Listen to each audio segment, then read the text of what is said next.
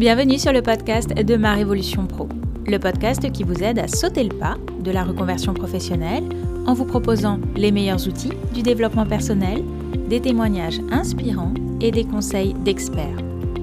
Je suis Clarence Mirkovic, coach professionnel et consultante en bilan de compétences. Si vous êtes à la recherche de votre nouvelle voie professionnelle, je vous invite à télécharger gratuitement votre livret d'exercices pour vous poser les bonnes questions. Vous trouverez le lien dans la description de cet épisode.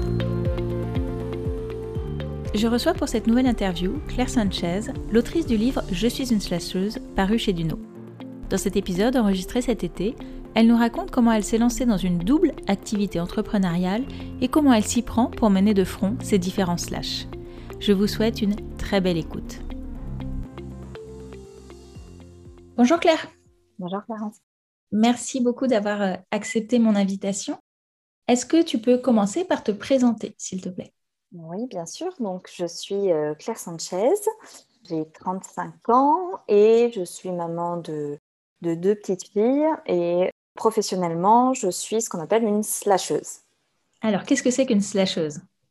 Alors, la définition du terme de, slasher ou slasheuse, c'est euh, tout simplement une personne qui existe plusieurs qui exerce pardon, plusieurs activités professionnelles qui peuvent être euh, proches dans le, dans le secteur d'activité ou euh, au contraire euh, dans des secteurs complètement différents. Alors, quelles sont les activités que toi tu exerces? Donc, moi aujourd'hui, je suis formatrice en informatique et notamment sur les produits Apple. Et j'ai monté en parallèle une société de traiteurs chefs à domicile. Donc, je fais de la, la cuisine. Et depuis quelques temps déjà, je suis aussi autrice. Ça fait combien de temps que tu es une slasheuse? Alors, ça fait trois ans, un peu plus de trois ans, puisque j'ai démarré ma première entreprise en euh, mars 2018. Et qu'est-ce que tu faisais avant? Avant, j'ai eu plusieurs, euh, plusieurs vies professionnelles, entre guillemets. J'ai une formation de, graphiste à la base, mais qui est un métier que je n'ai pas euh, réellement exercé. J'ai vite viré dans le secteur de la, de la restauration après mes études. Donc, j'ai travaillé pendant plusieurs années dans le secteur de la restauration, mais vraiment du côté du service. J'ai rencontré le père de ma première fille. On, euh, a travaillé ensemble pendant, plusieurs années dans, les différentes brasseries qu'il avait sur Paris. Et ensuite, euh, j'ai pris un petit job euh, alimentaire d'hôtesse d'accueil après la naissance de ma première fille qui m'a amené à connaître et à rencontrer surtout les recruteurs d'Apple qui ouvraient les premiers Apple Store en France et qui du coup cherchaient des, profils comme le mien. Donc, je suis devenue, dans la foulée, formatrice pour Apple en Apple Store. Donc là, un job de salarié. C'est ça. Et du coup, comment tu as fait cette bascule avec la cuisine et, euh, formatrice indépendante? Alors, la passion pour la cuisine, elle est née en même temps que ma fille, puisque je n'avais pas forcément envie de lui donner des, petits points industriels et que j'avais la chance d'être maman au foyer à ce moment-là. Donc, j'avais le temps de lui préparer des petits repas. Et j'ai découvert à ce moment-là, effectivement, le plaisir de cuisiner et, de faire à manger, de partager avec, euh, avec les autres la cuisine. Et, c'est arrivé petit à petit, en fait, euh, en, émergence dans le parcours professionnel. Je ne me suis pas lancée dans la cuisine au départ en me disant ce sera mon métier, mais petit à petit, je me suis dit ce serait bien que j'en fasse un jour mon métier. Et euh, durant ma carrière chez Apple, qui a eu euh, des hauts et des bas comme toutes les carrières de salariés, je me suis assez rapidement posé la question de cette frustration que je vivais en tant que salarié. Est-ce qu'il n'était pas temps de partir effectivement dans un parcours de reconversion et intégrer la cuisine complètement à ma vie professionnelle j'ai pris, un congé individuel de formation pendant ma carrière chez Apple qui m'a permis de mettre en pause mon poste là-bas pour passer un CAP cuisine en version euh, raccourcie, puisque au lieu de le passer en deux ans, je l'ai passé en huit mois. Et, euh, j'ai obtenu mon CAP euh, dans, la foulée du coup. Quand tu es partie dans cette formation, dans ce CAP, ton intention, c'était quoi? Est-ce que tu avais un, objectif précis en tête ou pas? Oui, tout à fait. Le projet initial à ce moment-là, c'était de monter un food truck par la suite. Euh, mais je me suis vite rendu compte que ça allait être un, projet très compliqué parce qu'à ce moment-là, euh, c'était la naissance et la mode des food trucks. Donc, obtenir euh, une autorisation sur Paris était devenu de l'ordre du quasi impossible. Donc, c'est vrai qu'à la fin du, CAP, j'ai tout remis en question et je me suis dit, bon, l'idée du food truck, c'est pas viable. Mais l'idée de devenir salarié dans la restauration, ça ne m'inspirait pas spécialement puisque je l'avais connu, moi, avec mon, ancien conjoint en, gérant ces brasseries avec lui. Et j'avais pas envie de sacrifier complètement ma vie de famille et de d'avoir des horaires de dingue avec ma fille. N'était pas un projet viable pour moi non plus sur le long terme. Hmm, ok, donc je trouve ça super intéressant, c'est que tu es salarié, tu demandes un congé de formation, tu pars un an en CAP, tu as un projet dans la tête, tu arrives à la fin de la formation, tu dis quoi, ce projet, j'en ai plus envie. Hmm, Et du coup, il se passe quoi alors pour toi? Euh, ben, Il se passe deux choses. Il se passe que je reprends euh, tout simplement mon poste de salarié chez Apple en me disant le projet n'est pas mûr, donc ça ne sert à rien de, se lancer trop rapidement pour, euh, pour quelque chose qui, qui, ne sera pas viable sur le long terme. Donc j'ai cette, espèce d'acceptation que le projet n'est pas prêt et en même temps une certaine frustration parce que bien sûr au quotidien tout le monde me disait alors t'en es où dans la cuisine, etc. Donc c'était à double tranchant. C'était très bien accepté personnellement euh, de, dire euh, le projet n'est pas prêt, on se lance pas tout de suite. Et en même temps, une espèce de, pression sociale qui te dit euh, Bon, tu as passé un CAP, c'est quoi la suite? Mmh. Une sorte d'injonction, quoi. Faut y aller maintenant. Et, je trouve ça hyper intéressant ce que tu racontes dans le livre, que finalement, il s'est passé quatre ans. Mmh enfin, je me dis, ça peut c'est inspirant aussi pour certaines personnes qui veulent se lancer parfois dans des études et qui ont peur d'échouer ou que ce n'est pas le bon projet. En fait, on peut aussi faire des études, ce n'est pas le moment tout de suite. Et finalement reprendre son poste et puis finalement se lancer plus tard. Et c'est ce qui s'est passé pour toi? Oui, je pense qu'il faut vraiment être à l'écoute euh, euh, de, son, de son contexte au moment de, de passer euh, ce nouveau diplôme ou de lancer cette reconversion. C'est est-ce que mon contexte familial est adapté à ce que je veux vivre plus tard Est-ce que j'ai les reins assez solides financièrement pour lancer ce nouveau projet Est-ce que moi, personnellement, dans ma tête, je suis prête et j'ai assez de confiance en moi pour me lancer faut être hyper à l'écoute de ça, en fait. Hmm. Et alors, comment tu as réussi finalement à, basculer? Alors, il s'est passé plein de choses en quatre ans, du coup, après, après mon CAP. Donc, je suis revenue en poste chez Apple. J'étais revenue dans une, dans une nouvelle euh, dynamique et un nouvel état d'esprit, puisqu'avant mon CAP, j'avais des envies d'évolution dans le management qui, malheureusement, ne, ne, se réalisaient pas, donc euh, générait une, une, certaine frustration chez moi. Donc, je suis revenue dans mon poste en me disant, pas besoin d'évoluer forcément dans le management. Par contre, tu vas vraiment te positionner comme, comme un mentor, comme quelqu'un qui fait grandir ses collègues, euh, vraiment dans cette notion de partage de mon expérience et de mon expertise. Euh, et puis malheureusement, très rapidement, au fur et à mesure du temps, les envies d'évoluer dans le management sont revenues au galop. Et, euh, et je, je, ne trouvais pas d'évolution de, poste chez Apple dans cette position-là.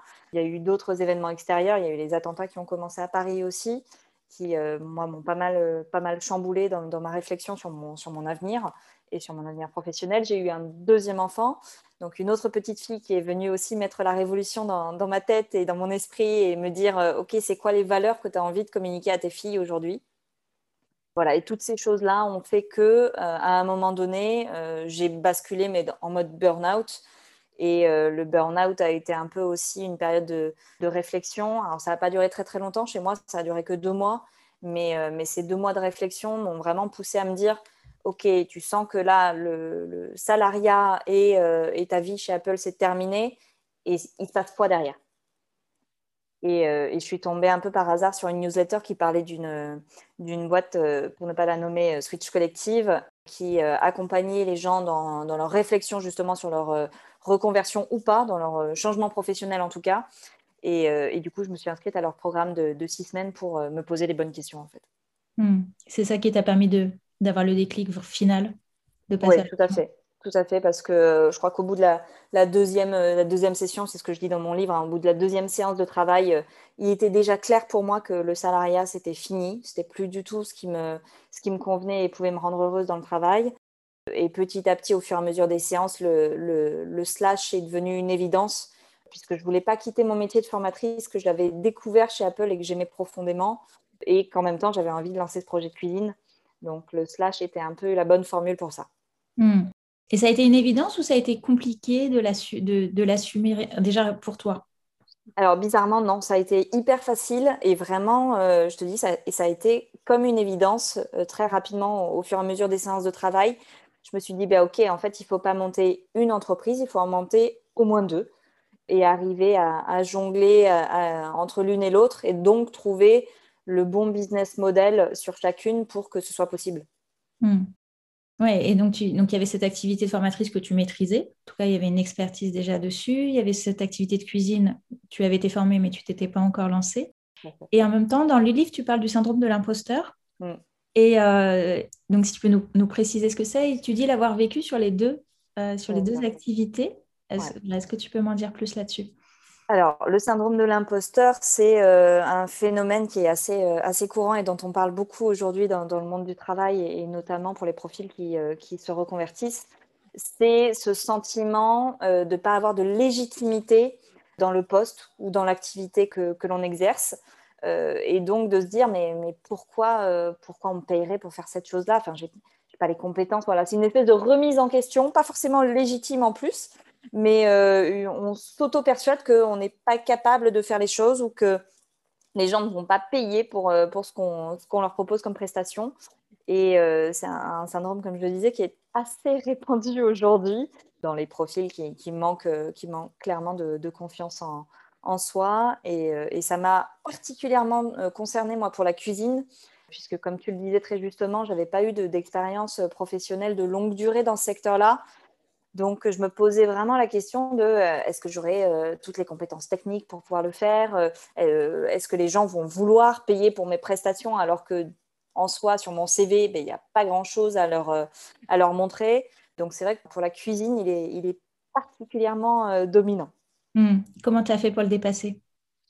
Alors, je crois que je ne l'ai pas encore tout à fait dépassé. Mais les, les, premiers mois d'activité ont vraiment était euh, difficile, éprouvant à cause de ce syndrome de l'imposteur, parce qu'à chaque prestation, il fallait se dire, mais non, tout va bien se passer, mais non, tu vas être capable, euh, les gens vont adorer ta cuisine, ça va bien se passer. Donc, il y avait cette espèce de, mantra à se, dire euh, quotidiennement pour, euh, pour se convaincre toute seule, hein, parce qu'il n'y avait que moi à convaincre au final. Hein. Les, gens faisaient appel à moi, j'avais des prestataires, j'avais des, partenaires, euh, il n'y avait aucun souci pour, trouver des clients, enfin aucun souci, en tout cas j'avais quelques clients et, j'avais juste besoin de me convaincre moi et de me persuader que tout allait bien se passer et que j'étais capable de faire ce métier-là.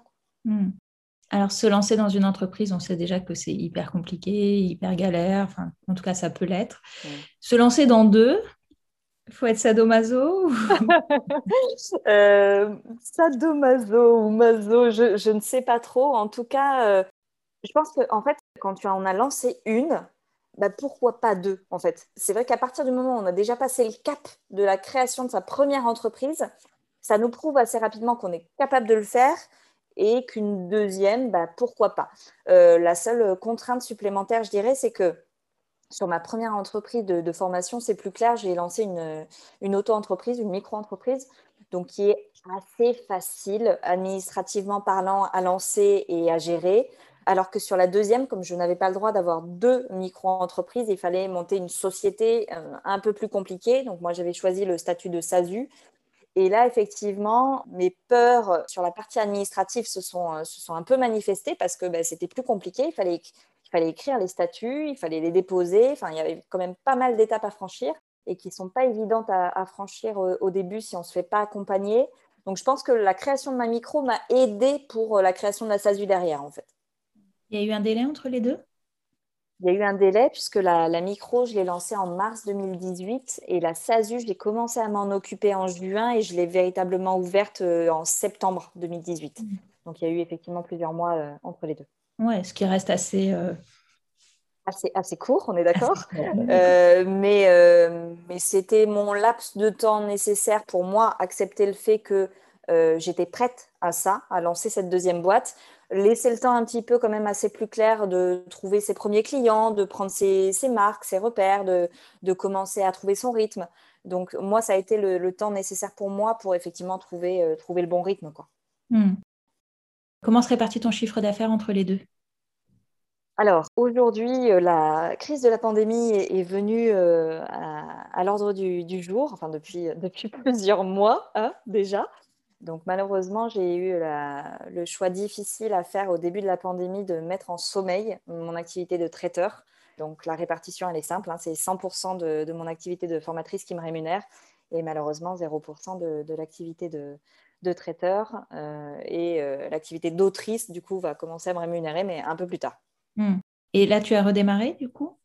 Non, pas encore. Je, prends vraiment le temps de, le faire, que le secteur aille mieux, parce que le secteur n'est pas, pas du tout euh, dans une pente euh, croissante pour l'instant. Hein. On est vraiment euh, dans l'expectative de qu'est-ce qui va se passer dans, les prochains mois à la rentrée, avec toutes les consignes sanitaires qu'on a encore aujourd'hui.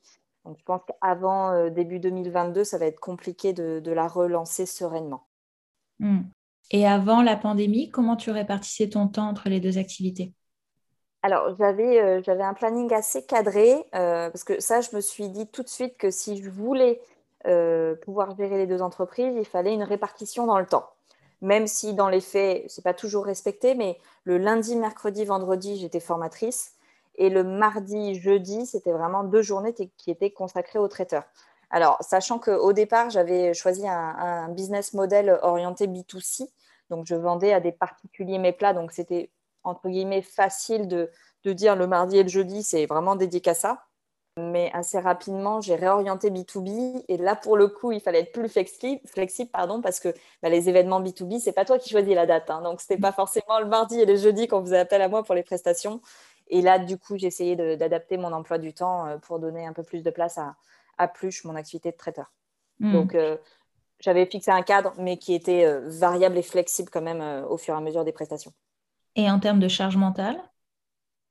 Alors, la charge mentale, c'est un vrai sujet. Hein. Euh, c'est un gros sujet féminin, c'est un gros sujet pour l'entrepreneur et c'est un gros sujet pour le slasher.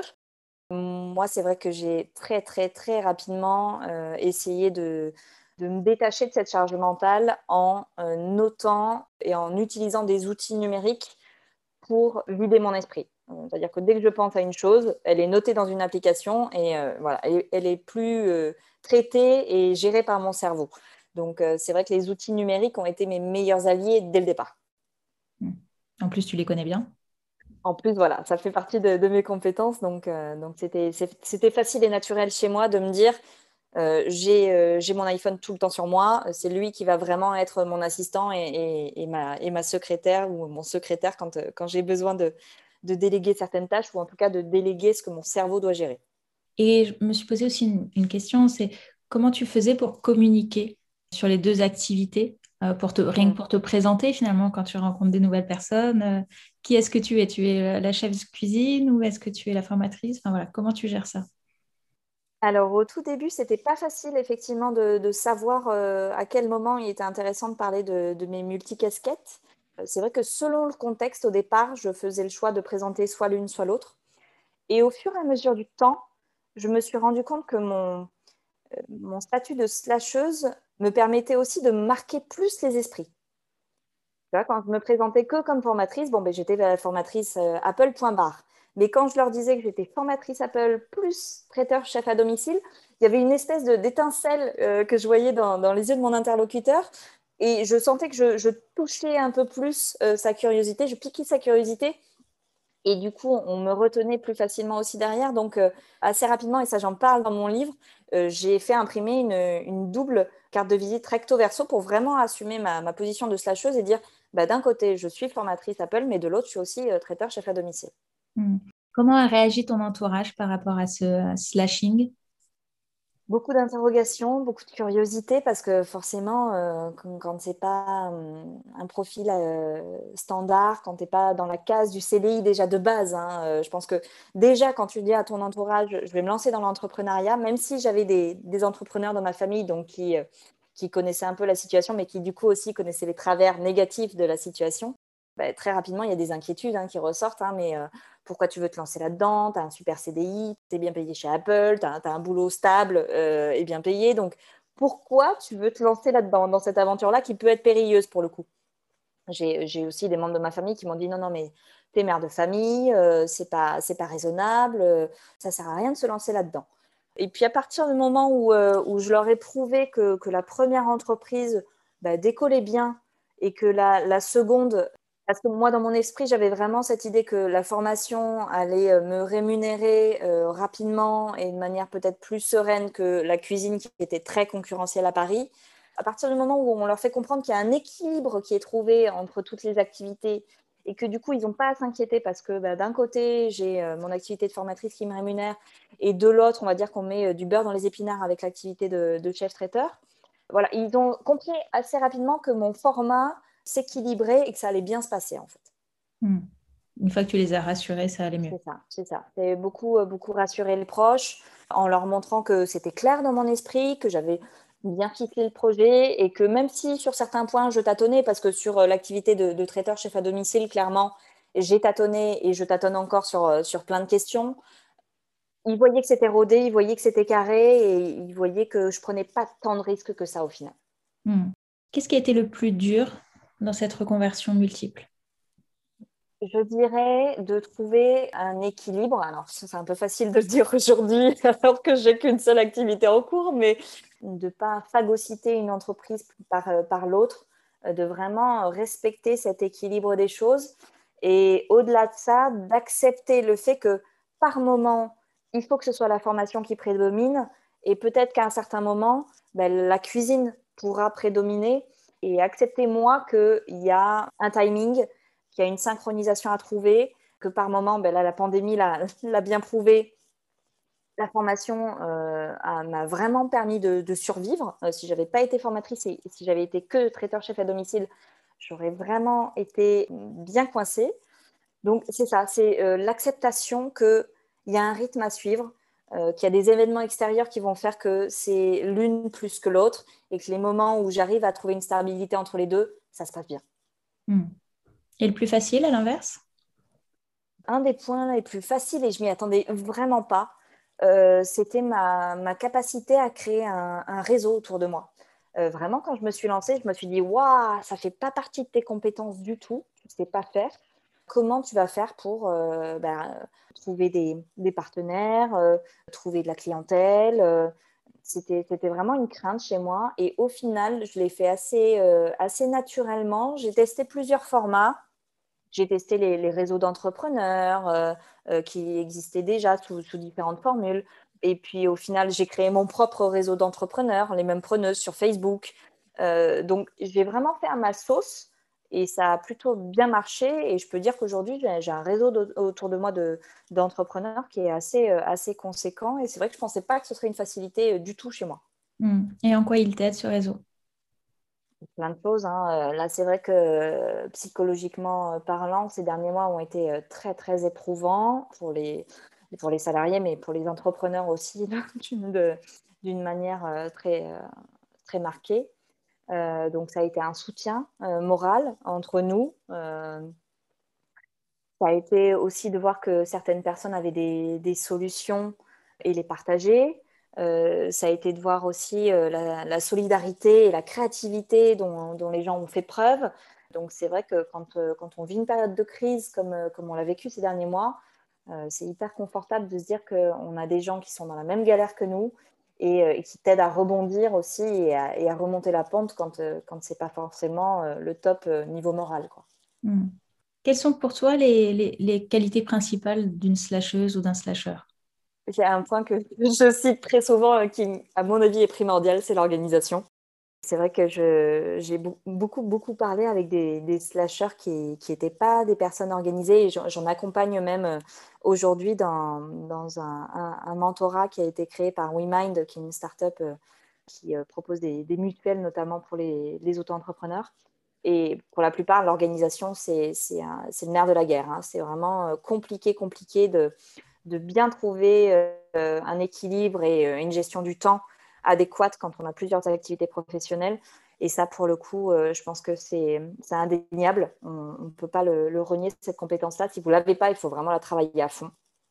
Le slasher, je pense qu'il doit faire preuve de, de résilience, peut-être encore plus. Euh, les entrepreneurs de base hein, doivent faire preuve de résilience, mais, mais le slasher encore plus. Et, d'accepter que, ben, voilà, comme, comme la crise du Covid, hein, il y, y, a des choses extérieures qu'on ne maîtrise pas et qui, euh, du coup, euh, vous, vous, pousse à, sacrifier, entre guillemets, une activité euh, par rapport à l'autre ou, plusieurs activités si vous en avez d'autres à gérer. Donc, ouais, l'organisation, la résilience. Et puis, surtout, mettre un point d'orgue à ne pas sacrifier sa vie perso parce que c'est très facile déjà quand on est entrepreneur de sacrifier sa vie perso quand on est slasher, je pense euh, deux fois, trois fois, dix fois plus. Donc c'est vrai que mettre un point d'orgue à, préserver ça, c'est hyper important. Hmm. Ouais, et encore plus dur, j'imagine. Et, challengeant, effectivement. Quel conseil tu donnerais à quelqu'un qui aimerait euh, se lancer dans des activités multiples?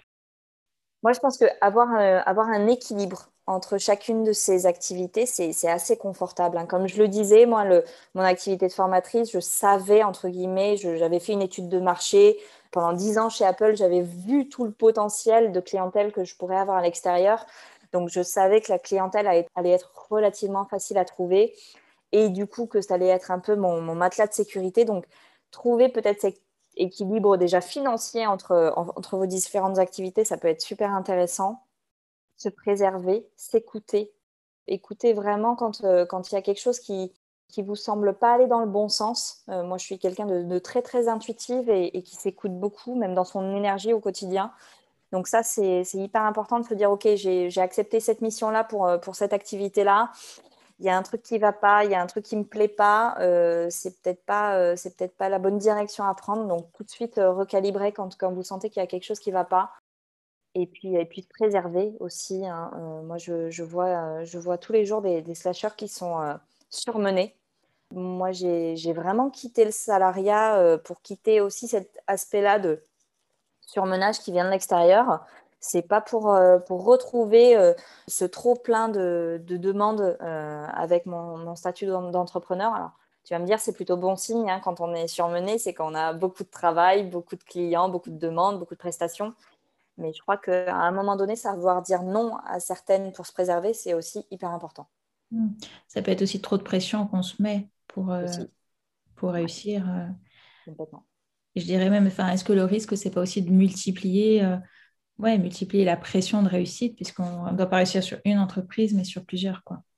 C'est ça. Et, en fait, ce, curseur de réussite, il est, tellement personnel que euh, moi, c'est vrai que quand je me suis lancée, je ne me suis pas dit, tu vas monter des boîtes qui vont faire des, millions de chiffres d'affaires. Euh, ce n'était pas mon but dans la vie. Euh, voilà, je n'étais pas à la, quête, euh, en quête de, l'argent, en quête de richesse, même si bien sûr, si tu fais fortune, c'est encore mieux. Mais, mais c'est vrai que j'avais pas un curseur très très élevé dans la réussite. Moi, ce qui ce qui m'importait surtout, c'est d'être heureuse dans les activités que que j'exerçais. Ça paraît un peu naïf peut-être comme ça, hein, parce que le bonheur ne paye pas les factures à la fin du mois. Mais à partir du moment où tu t'es fixé un, palier minimum et que déjà ce palier minimum, il est atteint, le reste, c'est que du bonus en soi. Et c'était vraiment ça le but hein, dans, le, slash chez moi, c'était de, pouvoir faire épanouir euh, tous les potentiels créatifs que j'avais et que chacun soit heureux à son stade et à mon niveau personnel. Voilà. Tu as toujours aimé ça, avoir plein d'activités? Euh, J'ai toujours aimé ça. Par contre, je l'analyse assez facilement maintenant dans mon CV et dans les, dans les hobbies que je pouvais avoir en dehors. J'ai euh, très souvent jongler entre, entre des passions. Moi, je suis une, artiste dans l'âme depuis, depuis ma plus tendre enfance, donc c'est vrai que j'ai commencé par le dessin, j'ai commencé par la peinture, euh, j'ai viré assez rapidement sur de la photographie, ensuite j'ai eu une phase d'écriture, ensuite il y a la cuisine qui est arrivée. Donc c'est vrai que j'ai eu une émergence de plein de passions artistiques différentes qui se sont euh, remplacées les unes au fur et à mesure du, temps. Et euh, c'est vrai que je les exerçais pas toutes en même temps. Mais aujourd'hui, de pouvoir en, assumer plusieurs en même temps, je trouve ça assez agréable parce que du coup, ben, ma formation de graphiste me sert aussi, moi, en tant qu'entrepreneur. c'est moi qui fais mes propres photos, c'est moi qui ai fait mon logo. Donc, j'arrive à mêler euh, toutes ces passions-là au sein de mes entreprises et ça, c'est assez agréable. Qu'est-ce que tu te dis aujourd'hui en regardant ton parcours? Ben, Que je n'ai pas à en rougir du tout, que je suis plutôt... Euh, plutôt satisfaite du, résultat. Alors même si, euh, même si il n'y a pas que, a pas que des réussites. Hein. La preuve en est, c'est que mon activité de traiteur chef à domicile, pour l'instant, elle est, elle est inactive, elle est en sommeil. Donc euh, pour certains, on pourrait considérer ça comme un échec. J'ai pas envie de l'interpréter comme ça. Parce que pour le coup, déjà, elle n'est pas fermée, cette société. Je n'ai pas décidé de la clôturer. Donc, elle est toujours, euh, son existence est toujours là. Et que même si en 2022, je décidais de la clôturer, j'ai tenté ma chance, j'ai tenté l'aventure, euh, j'ai essayé. Et ça, je pense que rien que pour ça, déjà pour moi, c'est une victoire d'avoir tenté ma chance, euh, d'avoir essayé des choses, même si ça se termine mal, entre guillemets, pour certains. En tout cas, ça peut être la vision de, certaines personnes. J'ai essayé. Voilà. Mm. Et, pour moi, c'est l'essentiel. Il y a une phrase à la fin de ton livre que j'adore, où tu dis Aujourd'hui, je ne considère pas avoir une vie de rêve, mais je ne rêve plus ma vie, j'agis. C'est ça. je trouve qu'elle est, très, très chouette. C'est vraiment quelque chose que je, que je répète souvent, c'est l'action. L'action, elle est, elle est, à mon avis, euh, maîtresse de, de tout. Euh, elle, elle, te permet de, de passer au-delà euh, de, de, tes peurs, de lutter contre ce fameux syndrome de l'imposteur. Elle te permet de dépasser tes limites. Quand tu penses ne pas être capable de faire quelque chose, en essayant, en agissant, ça permet de valider ou pas si tu es capable de le faire. Et souvent, on est capable de le faire. Et encore une fois, quand on agit, on ne peut pas considérer qu'on vit des échecs ensuite. On a essayé, c'est l'essentiel. Mm. je suis complètement d'accord. Tu as envie de rajouter d'autres slash demain? Bah, et tu vois, naturellement, il y a le slash d'autrice euh, qui, est venu se, rajouter à la fête. Ça, je m'y attendais pas du tout. Hein. Il n'était pas prévu, celui-là. Et puis, au final, euh, une, expérience de, tournage d'un documentaire et, une rencontre avec des réalisateurs euh, m'ont révélé que ouais, c'était un message qui était important, ce que j'ai diffusé dans ce documentaire-là, qui était un documentaire sur les nouveaux types de, travailleurs. Euh, le message que je portais dans ce documentaire, il fallait le, diffuser au plus grand nombre et que le livre était un, bon vecteur pour ça. Donc assez naturellement, le projet, le projet est né.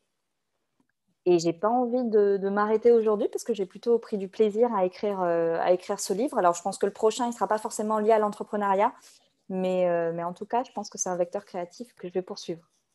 Est-ce que tu aurais un livre ou un podcast, alors pas le tien, mais à, recommander aux auditeurs qui aimeraient aussi se lancer euh, dans l'entrepreneuriat ou en tout cas dans une reconversion professionnelle un livre qui m'a aidé, alors qui parlera beaucoup aux gens qui sont euh, créatifs, multipotentiels, zèbres. C'est, est-ce que je vais bien te le citer, mais il sera facile à retrouver sur Internet. C'est être au cerveau gauche au pays des cerveaux droits, si je ne me trompe pas, de Myriam Augier. Je pense que j'ai, euh, je me suis reconnue dans quasiment 99% de ce livre. Et euh, je vais même pleurer à certains paragraphes tellement je me reconnaissais dans ce qu'elle disait.